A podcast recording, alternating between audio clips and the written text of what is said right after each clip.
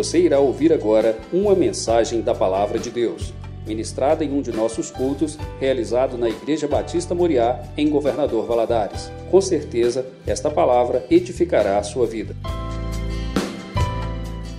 Por favor, abra sua Bíblia no Evangelho de João, capítulo 14. Leremos o verso 1 e depois leremos lá em Tiago. João capítulo 1, verso 14.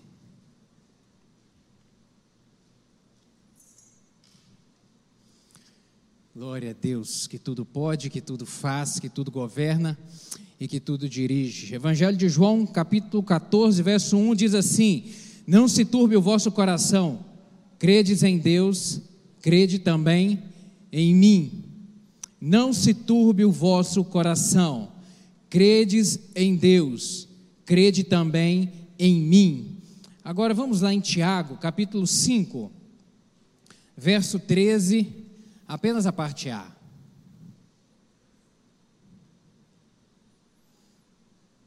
Diz assim a palavra do Senhor: Está alguém entre vós aflito? Ore. Está alguém entre vós aflito? Qual é a resposta? Ore. Então vamos orar. Peça ao Senhor, vamos orar. Peça ao Senhor que fale ao seu coração. Vamos pedir ao Espírito Santo que aplique a Sua palavra em nosso coração nessa hora. Pai, obrigado pelo privilégio de estarmos na tua casa. Obrigado pela vida, pela saúde. Obrigado pela liberdade de prestar ao Senhor o nosso culto, a nossa adoração, a nossa devoção ao Deus que tudo pode, que tudo faz, que tudo governa, que tudo dirige, como nós cantamos aqui, ao Rei dos Reis, ao Senhor dos Senhores. Obrigado. Meu Deus, e agora, em torno da palavra do Senhor, eu lhe peço que o teu Espírito Santo fale ao nosso coração que essa palavra que é viva, meu Deus, possa produzir vida nas nossas vidas nessa noite, em nome de Jesus. Comunica, meu Deus, a tua palavra ao coração de cada um dos meus irmãos aqui, de uma maneira individualizada, eu lhe peço.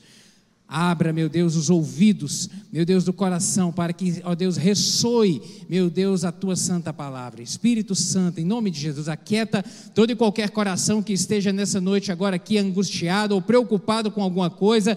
Meu Deus, que tudo aquilo que o inimigo quer usar para roubar essa mensagem, meu Deus, que em nome de Jesus seja repreendido e que agora, Pai, possamos estar concentrados para meditarmos naquilo que o Senhor tem para nós. Dá-me a tua graça para transmitir essa mensagem. Eu dependo de ti, Espírito Santo, em nome de Jesus. Amém. Você pode se sentar, meu querido.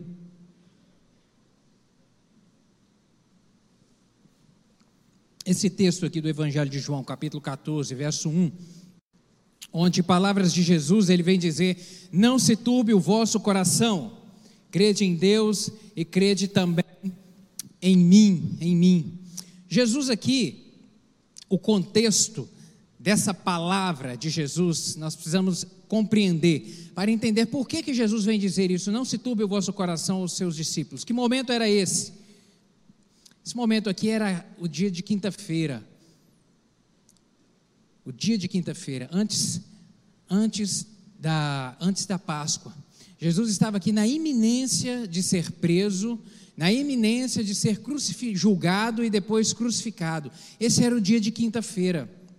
E Jesus estava se despedindo dos seus discípulos. E ele vem trazer essa palavra a, ele, nesse, a eles nesse momento aqui de despedida. Era um clima de tensão. Era um clima de tensão porque depois de tantos milagres que Jesus já havia operado, depois de ensinamentos profundos comunicados ao seu, aos seus discípulos e ao povo, ainda muito obstáculo estava pela frente. Era momento de tensão, era momento de tensão, era momento de turbulência, porque apesar disso tudo que Jesus havia feito, os judeus ainda permaneciam incrédulos. Os mesmos judeus que há alguns dias atrás, quando Jesus estava entrando por Jerusalém, sentado no jumento, eles cantavam: Osana, bendito é o que vem em nome do Senhor Jesus. Essa mesma multidão, no dia seguinte aqui, eles já eles já diriam, acusa, eles já estenderiam o dedo para ele e diriam: crucifica-o. Era essa mesma multidão. Então era um momento de turbulência. A mensagem do Evangelho não havia penetrado no coração do povo. Eles andavam atrás de Jesus pelos milagres e, pe e, pela curiosidade de ver os extraordinários que ele operavam, mas a mudança ainda não havia surgido no coração deles, por isso era um momento de turbulência. Turbulência também porque Jesus confrontou nesse momento aqui os seus discípulos a respeito do orgulho que ainda havia no coração deles. Os seus discípulos que desejavam um sentar à sua esquerda e outro à sua direita, e agora vem o mestre lavar os pés deles. Foi um confronto tremendo em relação ao orgulho que tinham no coração, porque desejavam posição de destaque naquele reino que imaginavam que Jesus teria. O rei tomaria postos de, de, de nobreza, um posto de destaque, e agora vem esse que seria o rei lavar os pés sujos, empoeirados. Confrontou o orgulho. Era um momento de turbulência também, porque aqui Jesus desmascarou Judas, dizendo que ele haveria de traí-lo, apontou quem seria o traidor. Era um momento de turbulência também, porque Jesus comunicou aos seus discípulos que ele iria a um lugar que eles não poderiam acompanhá-lo. E depois de uma caminhada de três anos e meio junto com Jesus, de um, um intensivão com Jesus, agora perderiam a companhia. E, e, Pedro, o mais corajoso de todos eles, se coloca de pé, o mais corajoso no sentido de daquele que se posicionava, aquele que era o mais falante, aquele que tomava a frente, sempre gostava de tomar a frente. Ele vem dizer: Olha, Jesus, eu dou a minha vida pela do Senhor, eu vou contigo aonde for, aonde for necessário. E aí Jesus vem e diz para ele: Olha, Pedro, a sua coragem hoje vai se transformar em poeira, porque você vai me negar três vezes ainda essa noite, antes que, antes que o dia amanheça, você ainda vai me negar três vezes. Um momento de turbulência, um momento de grande turbulência. Aquela era a quinta-feira, a quinta-feira do Getsemane, a quinta-feira do suor de sangue, aquela era a quinta-feira da traição de Judas, da negação de Pedro, aquela era a quinta-feira da prisão de Jesus. Aquele era um dia difícil, aquele era um dia de grandes turbulências, e os discípulos estavam com o coração turbado, turbado, angustiado, estavam tristes, tristes devido à iminente partida de Cristo e que agora perderiam aquela doce e maravilhosa companhia que eles experimentaram durante três anos e meio de maneira ininterrupta tristes, estavam perplexos devido às palavras de Jesus no sentido de apontar o traidor, apontar que alguém do grupo, alguém da intimidade, alguém que estava próximo, alguém que conviveu aquele tempo todo, o trairia. Estavam perplexos com isso, estavam vacilantes na fé, pensando de repente: como que isso é possível? Como é possível Jesus partir? E como é possível alguém de nós o trair? E como é possível outros de nós o negar, fugir? Como isso é possível? Momento difícil. Momento difícil. Estavam realmente angustiados. Angustiados em relação àquilo que Jesus havia dito que sucederia por aqueles momentos. Prisão, aflições, açoites, perseguição. Tudo isso Jesus já havia registrado já havia comunicado a eles. Um tempo difícil, tempo de, tempo, tempo de coração turbado. E coração turbado é a coisa mais comum do mundo. É aquilo que a gente vive tanto na nossa constância. Sabe, todas as pessoas de todas as classes sociais, seja ela da mais mais baixa classe ou até a mais elevada classe, seja ela de qual credo for, seja ela de qual posição social for, a, ela, ela não está imune Há momentos de coração turbado, há momentos de agonia, momentos de aflição, não está. Nenhuma segurança ou sistema ou sistema de alarme é capaz de manter do lado de fora, de afastar esse inimigo que entra e rouba a paz, que aflige a alma. Não há, não há, Sidney, um sistema de proteção capaz de impedir ele de entrar. Não há, não há. E as causas que deixam o coração turbado, elas emanam tanto de coisas, de fatores exteriores, quanto também de fatores interiores, fatores da própria mente. Fatores exteriores, os problemas da vida, as dificuldades, a má notícia, o desemprego, a doença, a enfermidade que chega, sabe, as coisas da vida.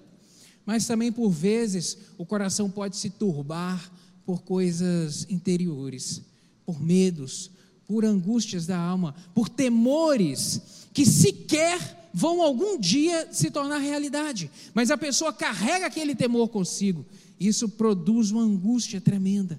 Eu conheço pessoas que já, eu já vi situação em que pessoas se colocaram em pranto, com receio e com medo de coisas que eu do lado de fora pensei, não, você não é assim.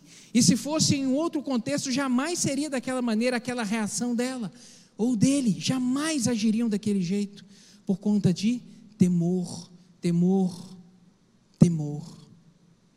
Fatores interiores. Mesmo os crentes mais consagrados, queridos, sabem que em algum momento da vida é possível a gente beber desse cálice difícil da, do que turba o coração, que aflige a alma, a dor da caminhada, que, que todos nós estamos sujeitos a ela nessa vida nossa aqui, nessa peregrinação nossa aqui. Por mais crente que seja, por mais que seja um homem de fé, uma mulher de Deus, todos nós temos a consciência de que estamos sujeitos a vivenciar vales, profundos vales, vales de lágrimas, vales de dor, vales de angústia.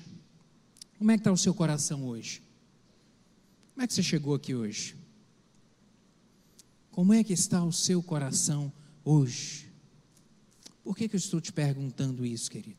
Porque de repente você pode estar aqui hoje com esse coração turbado assim, com esse coração aflito aflito por coisas da vida, por circunstâncias da vida ou por temores interiores, coisas que têm turbado o seu coração.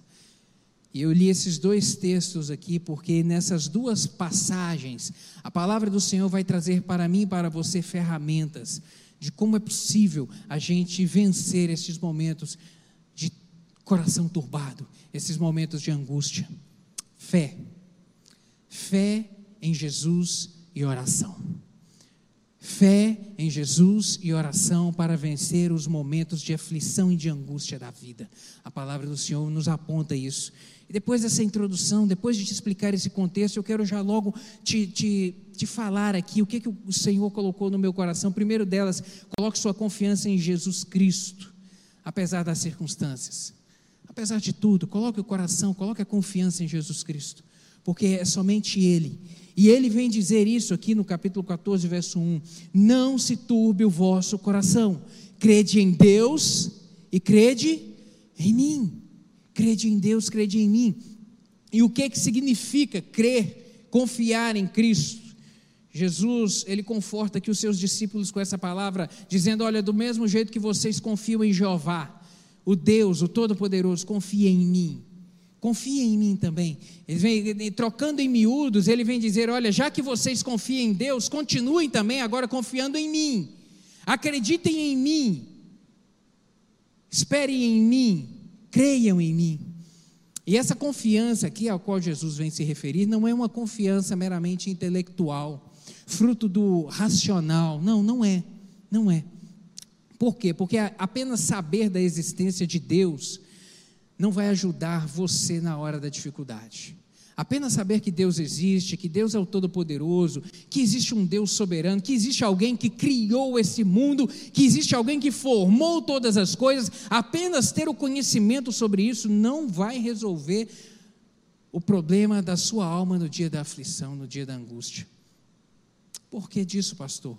Porque não basta é, é, apenas esse conhecimento, é necessário o relacionamento, para a gente poder superar esses momentos de dificuldade. A palavra do Senhor vai dizer lá em 1 Samuel capítulo 2, verso 30, na parte B, vai dizer o seguinte: Aos que me honram, honrarei, porém aos que me desprezarem, também serão desprezados. O Senhor vem dizer isso: aos que me honram, eu honrarei, mas aqueles que fizerem pouco caso, aqueles que não desejarem relacionar, tá bom, perfeito. Eu também serão por mim desprezados. Eu dou a liberdade de escolher o relacionar comigo. Eu dou a liberdade. Por isso que não basta apenas conhecer a respeito de Deus, conhecer a respeito da grandiosidade, ou conhecer a respeito do poder, ou conhecer a respeito da, da, da sabedoria, da onisciência, da onipresença, da onipotência de um Deus que tudo dirige, que tudo pode, que tudo faz. Não é possível aproveitar a fé do outro na nossa vida a gente tem que ter a nossa própria experiência com o Senhor. A gente tem que ter o nosso próprio relacionamento desenvolvido com Ele, para que no dia da adversidade a nossa fé esteja robusta nele e a gente possa permanecer de pé. É isso que a palavra do Senhor vem dizer, é isso que Jesus está dizendo. Olha, não se turbe o vosso coração, crede em Deus e creem também em mim. Confie em mim, confie em mim. Crer essa confiança também ela não é algo meramente intelectual e emocional. Não basta apenas conhecer, saber e, e, e, ter um certo tipo de respeito em relação a isso. Não, porque esse tipo de fé é aquele que os demônios têm. Porque a palavra do Senhor vai dizer em Tiago capítulo 2, verso 19, que crês tu que Deus é um só? Fazes bem, até os demônios creem e tremem. Até os demônios sabem disso, que Deus é o Todo-Poderoso, até eles sabem disso, mas eles não se relacionam com Deus porque eles decidem não se relacionar com Ele, estão completamente separados dele e por isso estão condenados. Então, apenas conhecer a respeito de Deus, apenas ter um certo respeito em relação a Ele, não também não é o suficiente. O intelecto e a emoção também não é o suficiente, é o relacionamento. Essa confiança também não é um salto no escuro, não é algo como dar um passo no desconhecido, como mergulhar em algo que não se sabe onde é, não. O relacionamento com Deus, ele é fruto de um conhecimento empírico do relacionamento, do dia a dia, do viver um diário com ele. Profeta Naum, no capítulo 1, verso 7, ele vai dizer lá no seu livro o seguinte: O Senhor é bom é um refúgio em tempo de angústia. Ele protege os que nele confiam. Ele vem dizer: olha, o Senhor é, Deus é bom, o Senhor é bom. O Senhor, ele está dizendo, ele não coloca a, o, o, verbo no passado e nem aplica no futuro. Ele não diz que o Senhor foi no passado e nem diz que o Senhor será. Ele diz: Deus é. É, por quê? Porque é o tempo presente, é o tempo do hoje, é o tempo do agora, que ele vive com Deus e caminha com Deus e se relaciona com Deus. E por isso ele vai dizer: o Senhor é bom.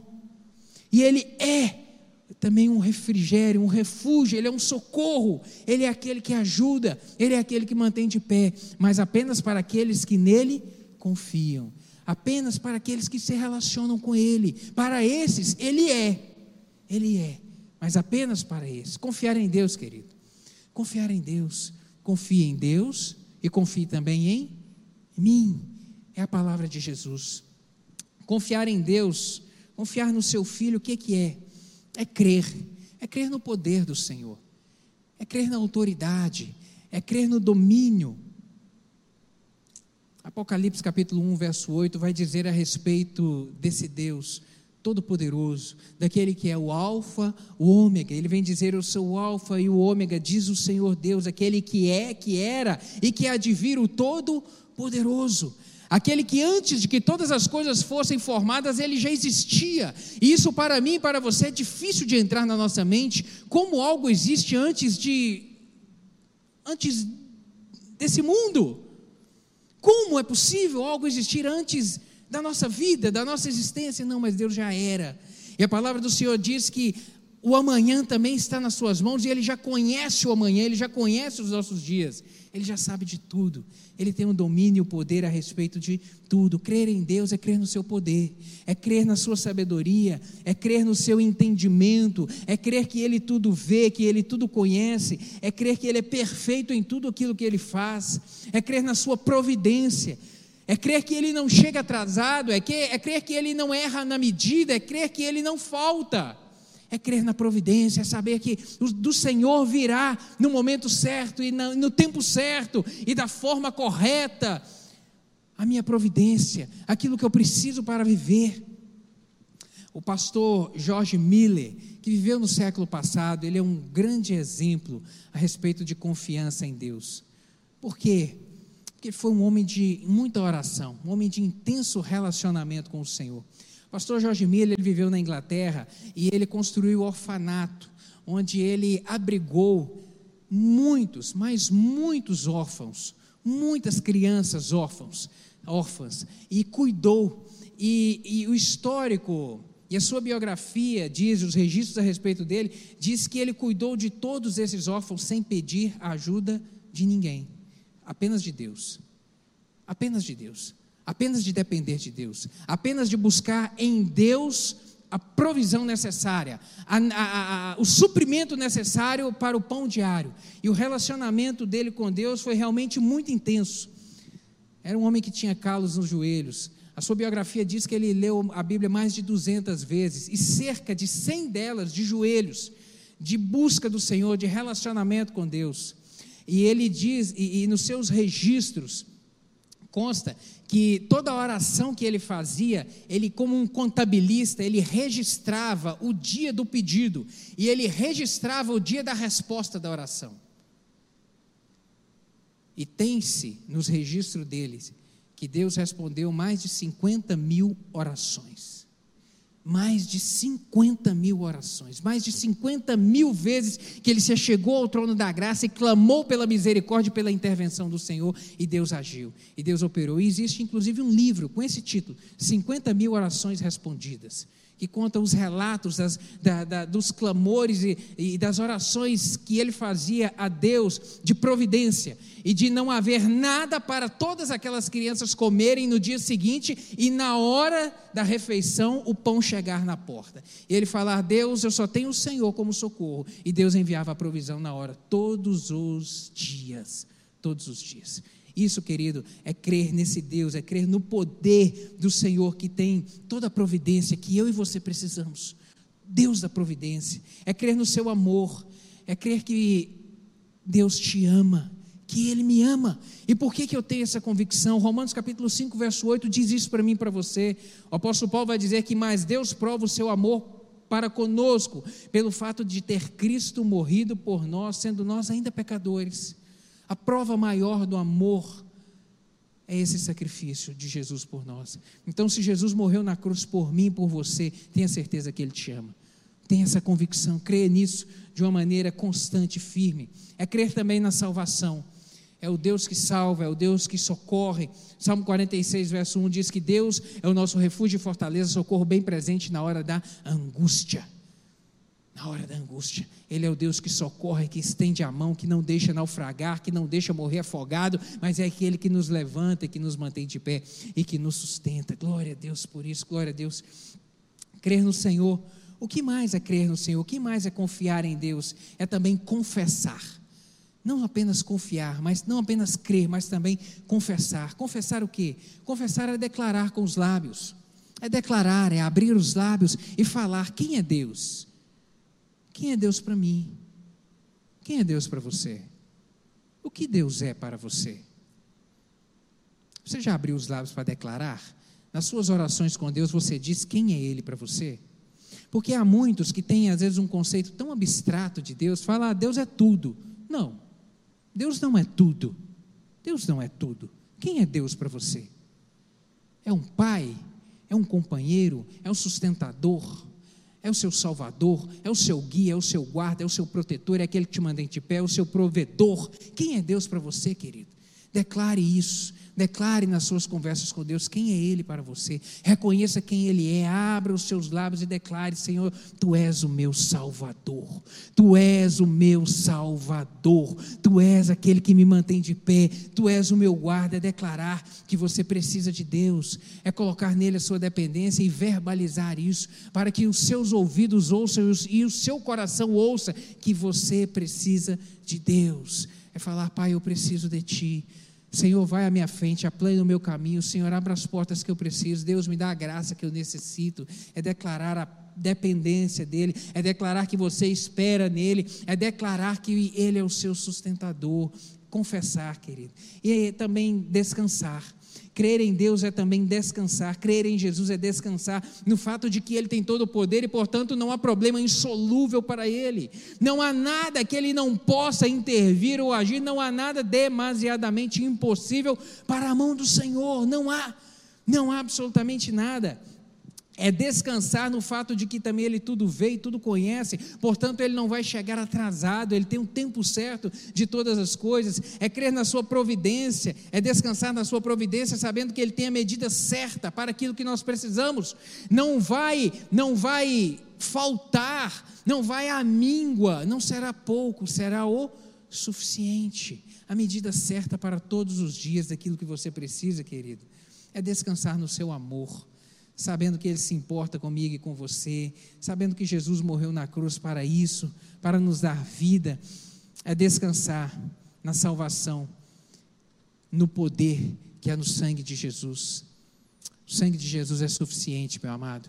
O nome de Jesus é suficiente. O Senhor Jesus é suficiente. Suficiente para quê? Para limpar os pecados, para te purificar, para limpar seu coração, para lavar seu coração, para lavar suas mãos de repente suja pelo pecado, de repente para lavar os seus pés que estão enlameados pelo pecado em determinadas situações que você se encontra. O sangue de Jesus é poderoso para te limpar para te lavar por inteiro, por completo, por completo, para você ter um relacionamento com o Senhor. O sangue de Jesus é poderoso para arrancar, de repente, qualquer pensamento ou sentimento que está permeando o seu coração e a sua mente, e sentimentos de culpa, de culpa, sabe, que você de repente carrega e que tem roubado a paz do seu coração roubado a paz, você não consegue descansar no Senhor, você de repente se sente acusado por coisas do passado, e a Bíblia chama o diabo justamente de acusador, porque esse é um dos propósitos dele, nos acusar, estender o dedo. Mas o sangue de Jesus é aquele que te lava. O sangue de Jesus é aquele que tem poder para te purificar nessa noite, para te tornar mais alvo que a neve, para arrancar todo pensamento de acusação que por acaso tem rondado o seu coração e os seus ouvidos. Há poder no nome de Jesus. Deus é poderoso para transformar, seja o que for, seja o que for. A fé, querido, em Cristo é o remédio para a doença do coração turbado. Credes em Deus, a crise vem, o problema aparece, o problema aparece, a tempestade nos ameaça, os ventos contrários sopram. Mas a palavra, mas Jesus vem dizer: olha, continue confiando em mim continue confiando em mim. Aos seus discípulos ele disse isso, naqueles momentos, nesse momento aqui onde eles estavam vivendo momentos de conturbação, é, sabe, momentos de prisão, momento em que os açoites viriam, momento em que a prisão chegaria, sabe, momento em que estariam sofrendo perigo de morte. E a palavra do, e Jesus vem dizer para eles essa palavra: continue confiando em mim.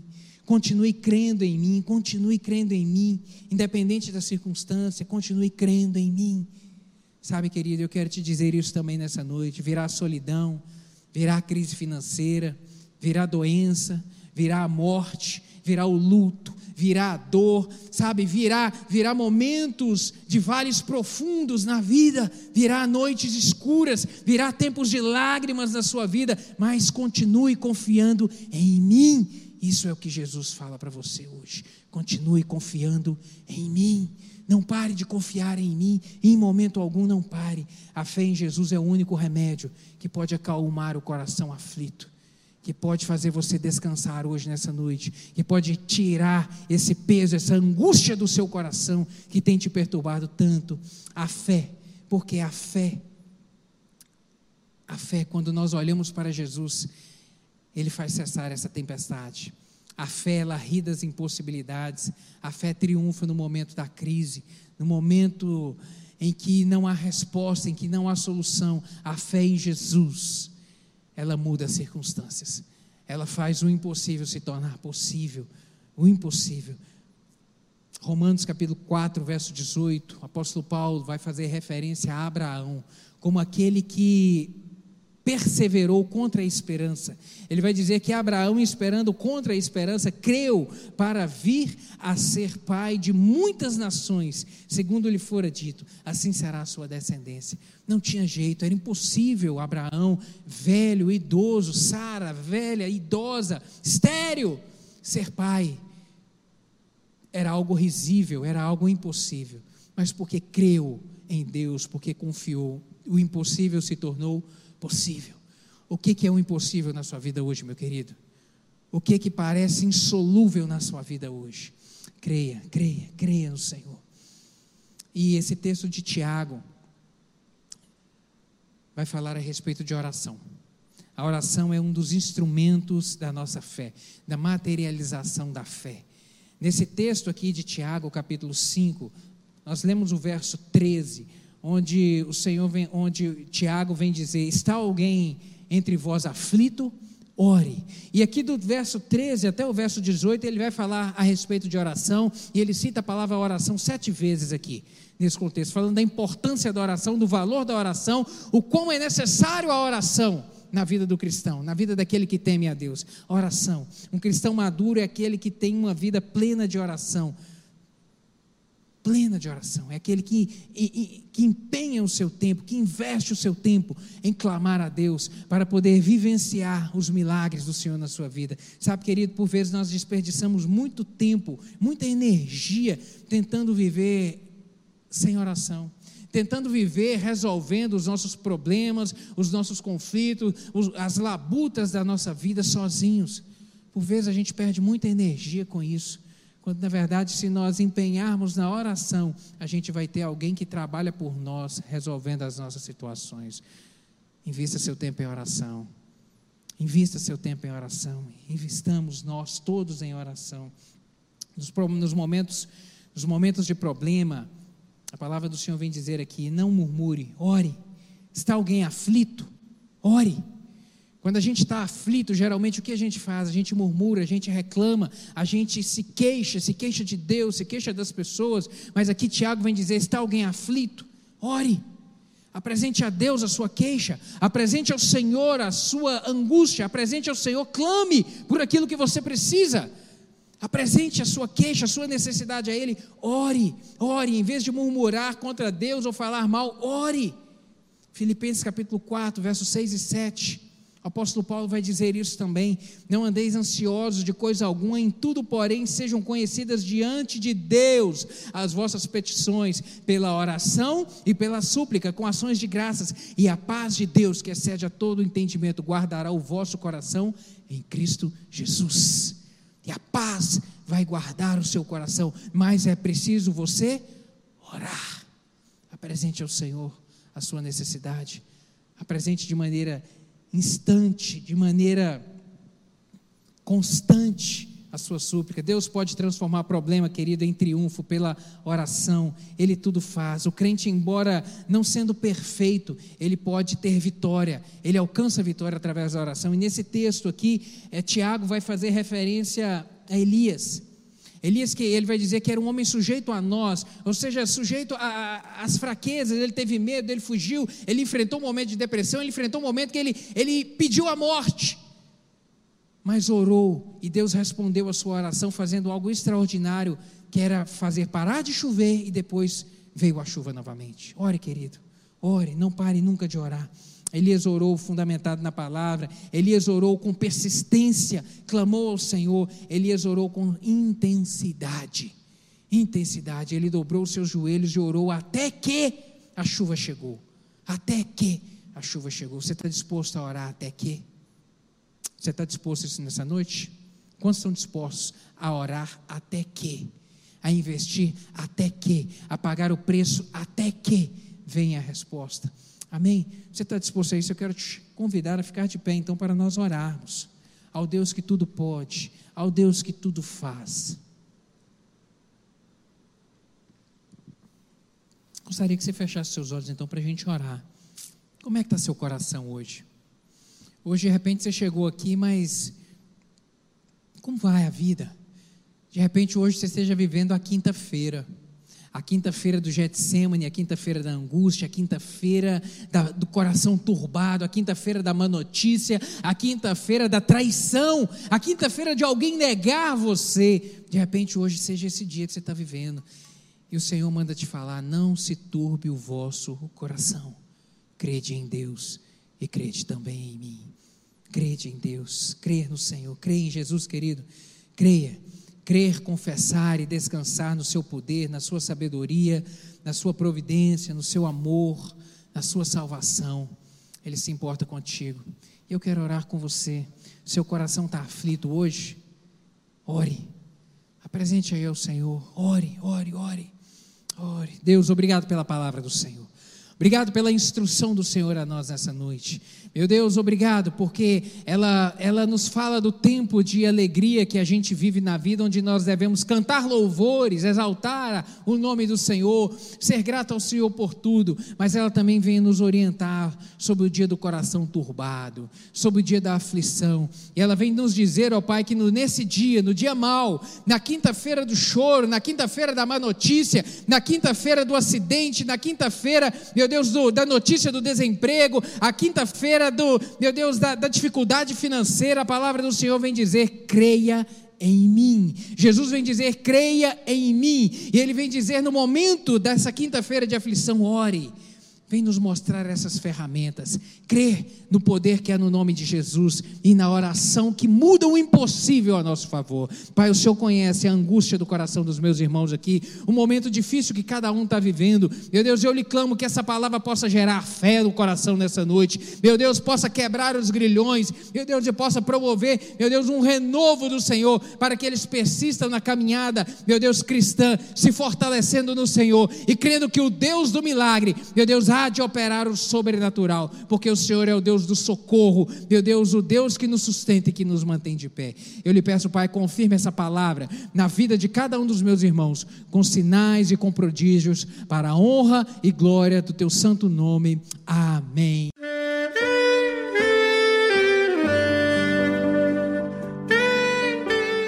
Querido amigo, Deus se interessa por você. Ele conhece as circunstâncias atuais da sua vida não hesite em buscá-lo. Em Jeremias 33, versículo 3, ele nos diz: Clama a mim e responder-te-ei, e anunciar-te-ei coisas grandes e ocultas que não sabes. Esperamos que a mensagem ouvida tenha falado ao seu coração e que você e sua família sejam abençoados pelo Senhor Jesus.